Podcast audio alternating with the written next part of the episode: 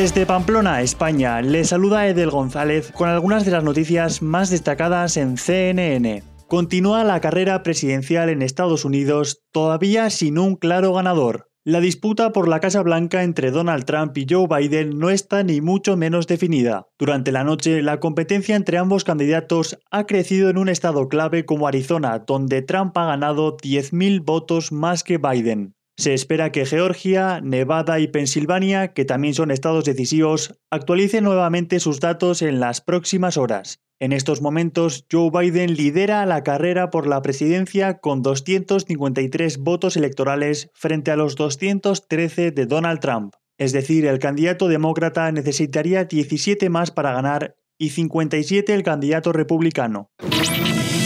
Se registran varias protestas en ciudades de Estados Unidos durante la noche. Decenas de personas se concentraron en apoyo a Trump en los exteriores de la oficina electoral del condado de Maricopa, Arizona, según imágenes aéreas a las que tuvo acceso CNN. Los funcionarios tuvieron que cerrar el edificio al público por la tensión del momento, ya que estaban por anunciar nuevos resultados de la votación. En Seattle, al menos cinco personas fueron arrestadas durante protestas en el centro de la ciudad. La policía dijo que al menos dos grupos diferentes participaron en las manifestaciones y que una persona fue acusada de agredir a un policía. En Portland, Oregón, al menos otras 10 personas fueron arrestadas durante varios disturbios. La policía aseguró que en el momento del arresto incautaron un rifle, un artefacto explosivo y botes de pintura. Oregón activó la Guardia Nacional para responder con agilidad a las protestas. China prohibirá la entrada a viajeros de Bélgica, Reino Unido y Filipinas en respuesta al COVID-19.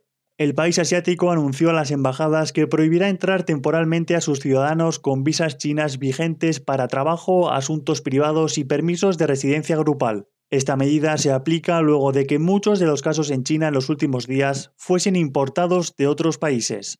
El Ministerio de Relaciones Exteriores dijo que es una medida razonable y que confía en que la gente pueda entenderlo. Les invitamos a escuchar el podcast Coronavirus, Realidad versus Ficción con el doctor Elmer Huerta, oncólogo y especialista en salud pública. Son segmentos informativos diarios que les ayudarán a entender mejor qué es este virus. Recuerda que puedes escucharlo en tu plataforma de podcast favorita. Desde Pamplona, España, les informó Edel González. Sigan conectados e informados a través de cnne.com.